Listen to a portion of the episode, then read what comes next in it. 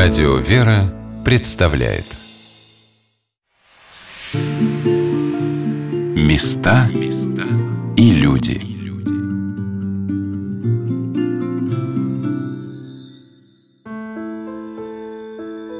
Сегодня на «Волнах Радио «Вера» мы рассказываем о храме святителя Николая Чудотворца в Клёниках, расположенном в Москве на улице Моросейка на Китай-городе, в котором совершал свое служение святой праведный Алексей Мечев – со всей Москвы в трудные годы после революции стекались к старцу люди за советом, помощью и утешением. Небольшой дворик за церковью был переполнен народом. В летнее время люди ночевали под открытым небом, ожидая приема у старца. А он, маленький, худенький, болезненный, брал на себя такие скорби, когда отчаявшиеся страдальцы выходили от него с надеждой и радостью в сердце. Клирик Моросейского храма протеерей Николай Чернышов сказал о том, что отличало старца Алексея как духовника – баланс того и другого, то есть равновесие, когда надо суровость и строгость, без которой, конечно, пасторства не бывает, но все это, конечно, пропитано, пронизано было любовью и добротой, которая не всегда вот в ласковости выражается немало. И таких моментов было. И ценилось то, что вот за разнообразными внешними вот такими формами, конечно, глубокое внимание к человеку, понимание человека и неравнодушие к нему, может быть, больше, чем у других. В записках современников святого праведного Алексея Московского я нашла воспоминания о нем, рисующие облик старца.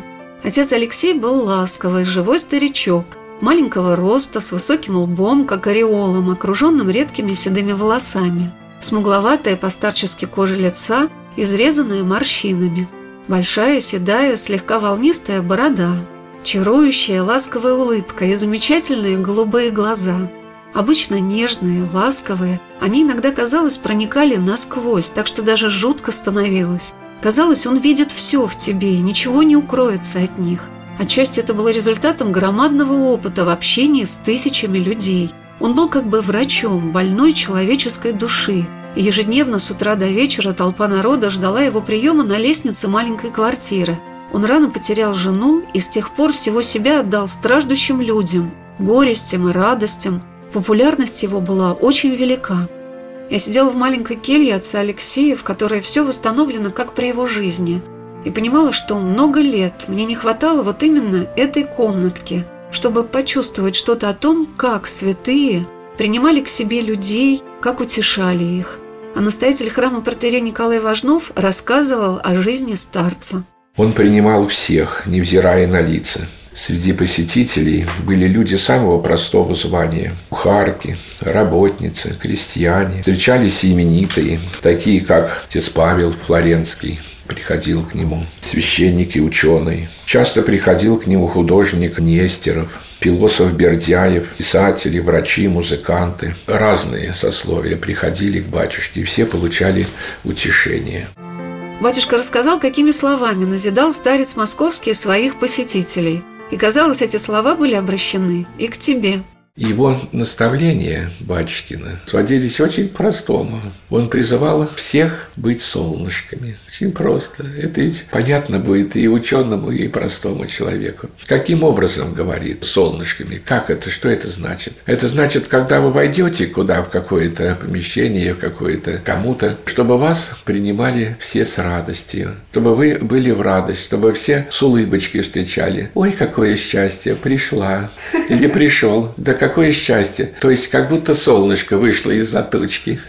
Солнышко да, вышло из-за да, тучки, да. когда вы это Знаете, говорите. Вот это солнышками будьте. Да, вот такими, говорит, надо будет стараться, чтобы с вами легко было жить другим. А тучками, говорит, не надо быть. А как это тучками, говорит? А тучками это когда вы пришли куда-то, и сразу все, хотя, может быть, своей воспитанности не скажут, но внутри как-то, ну, то, боже, побыстрее бы она ушла бы, нет сил больше с ней это ее терпеть. Вот такими не нужно быть. Это вы не солнышки, значит. Ну вот, думается, ведь эта глубина заложена в этих наставлениях, но как он просто. Поэтому к нему тянулись все. Ну, человек, он хоть и ученый, хоть он тоже ведь должен получить что-то такое, что было созвучно внутреннее его содержание. Мне запомнился один из рассказов о том, как старец Алексей возвращал к жизни одну из бедных крестьянок – Муж ее пил, бил, дети издевались, женщина была в отчаянии. Старец долго беседовал с ней, и женщина ушла от него успокоенная, с надеждой жить, терпеть и молиться. Одного художника, который долгие годы мучился от страшной депрессии, уныния, лечился у именитых врачей, а попав к старцу, который пригласил его приходить к нему и угощал чаем с пирожками, расспрашивая о его творчестве, совершенно вылечился от своего тяжелого состояния, принял крещение, вернулся к работе. Таких случаев было множество. Чтобы понять, как отец Алексей относился к людям, можно прочесть только несколько писем отца Алексея к его сыну Сергею, и станет понятно, что это была за милующая любовь, превышающая родительскую заботу – «Дорогой мой Сергунчик, как твое здоровье? Как себя чувствуешь? По последнему письму вижу, что ты переживаешь много. Бог милостив, устроится все». Отец Алексей своим примером собрал вокруг себя множество священников, которые продолжали после его кончины окормлять многочисленную моросейскую общину. Об этом рассказала Анна Филипповна Грушина.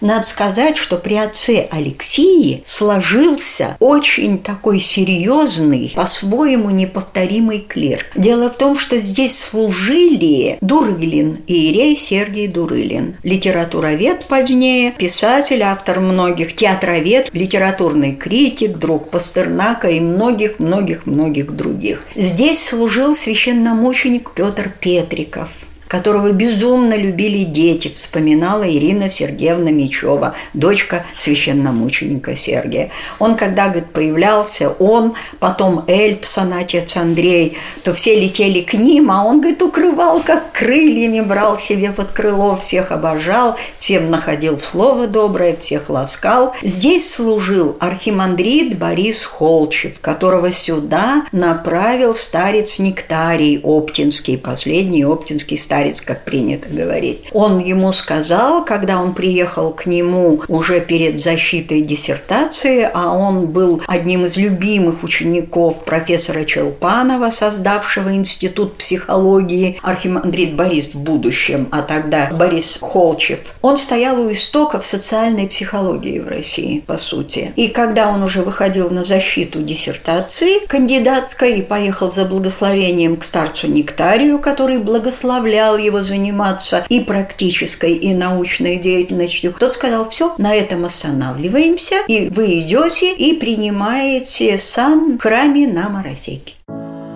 Надо сказать, что отец Алексей очень желал, чтобы его единственный сын Сергей стал священником.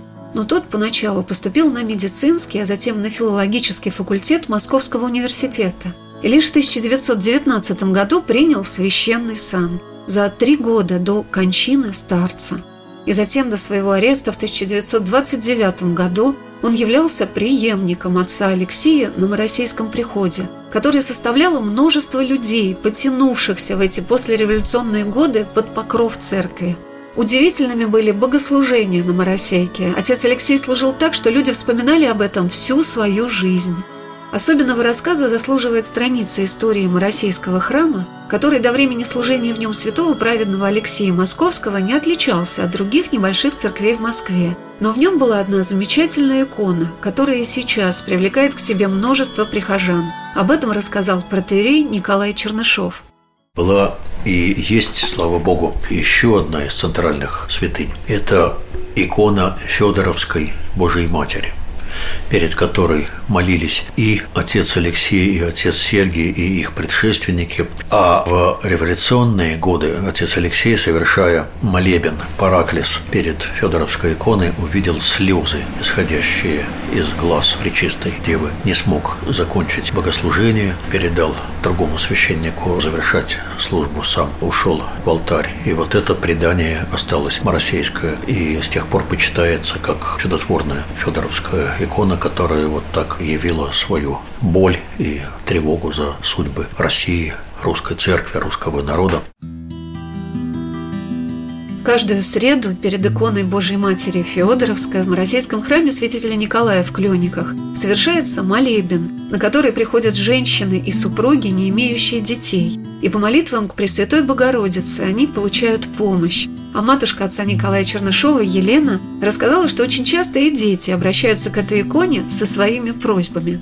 У нас, кстати, вот мы детям все время вот по поводу Федоровской иконы Божьей Матери, мы детям рассказываем такую вещь, когда детей, экскурсантов или наших вот подводим к Федоровской иконе, мы всегда говорим, что обычно перед ней принято молиться будущим мамам, да, или там за детей. А у нас тут как такая появилась традиция, дети молятся о своих родителях перед этой иконой, ставят свечки с молитвой о родителях, если кто-то болеет, там у кого-то с работой не ладится матушка Елена рассказала один удивительный случай, связанный с молитвой к иконе Божией Матери Федоровская.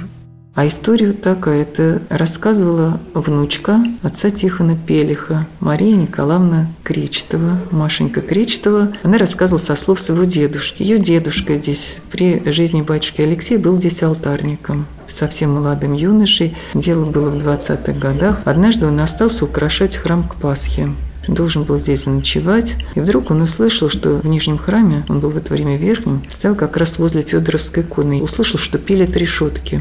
Центр тогда был совершенно пустынный. 20-е годы, и здесь, в общем, ночью было очень страшно. Лихие люди ходили ночью. И вдруг он услышал, что ну явно воры пилят решетку. Ему стало очень страшно, потому что никого нигде не вызовешь, на улице никого нет, кричи, не кричи, никакая милиция не придет, никто тебя спасать не будет. Если залезут и его обнаружат, то просто вот живым ему уже не остаться было. И вот как он Машеньке рассказывал, Машенька нам рассказал, что он стоял Федоровск, просто взмолился, Боже, Матерь, спаси меня. А там совершенно узенький был промежуток шуток между иконой и стеной позади нее. Там загородка была деревянная, какие-то, ну, может быть, 10 сантиметров. И вот каким-то чудом он туда втиснулся в этот промежуток. И там спрятался и стоял, и молился позади Федоровской иконы. И молился так крепко, что просто вот слезы по щекам текли, потому что было очень страшно. И он уже услышал, что там решетки сняли внизу, и уже там вот кто-то забирается внутрь. И вдруг, вот чего совершенно невозможно было ожидать, услышал свист. Милиционер свистит. И громкий топот, люди убежали. Он вылез из-за иконы, и Маша говорит, вот с того дня он каждый день обязательно читал Акафист Божьей Матери.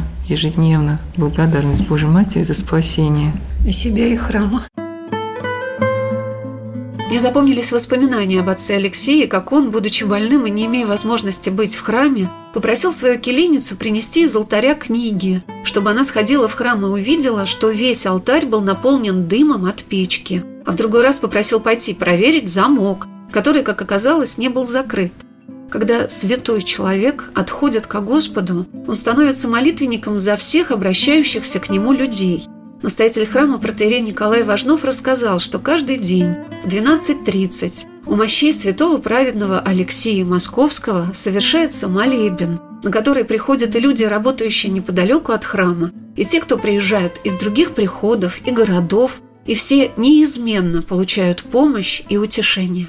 Понимаете, ощущение того, что он слышит, и он, батюшка, помогает. Потом приходит каждый со своими, со своими проблемами, со своими трудностями. Конечно, это по вере дается, по вере человека. Но, тем не менее, и молитвенная помощь батюшкина тут. Многие именно получают то, что успокоение, утешение. И вот мне это приходилось тоже очень часто, и приходится очень часто слышать, что после молебна люди говорят, ой, я пришла с такой такой тяжестью. А помолилась батюшке, мне так, Господь, спаси, Господи. Я говорю, это меня при чем здесь? Вот это отец Алексей, это ему помолилась, как груз какой сошел с сердца. И вот это и привлекает то, что они здесь реально получают какое-то облегчение внутреннее.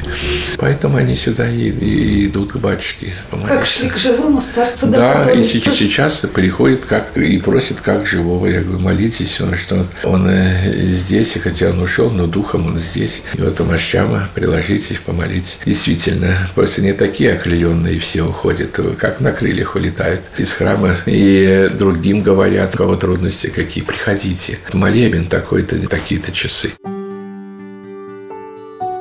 А для меня в этот день в келье старца Алексея было огромным подарком не только услышать множество рассказов об этом святом, замечательном человеке, но и прикоснуться к его живой памяти, к его епитрахиле, и поручем, к кресту, которым благословлял батюшка, а также к его Евангелию, в котором сохранились пометы старца, и как будто он сам нежно протянул мне эту святую книгу, пропитанную его молитвами и слезами, чтобы поддержать и мою душу, так же, как и все, ищущую и помощи, и утешения – Оставайтесь на радио «Вера». Через несколько минут мы продолжим наш рассказ о храме святителя Николая Чудотворца в Клёниках на Моросейке.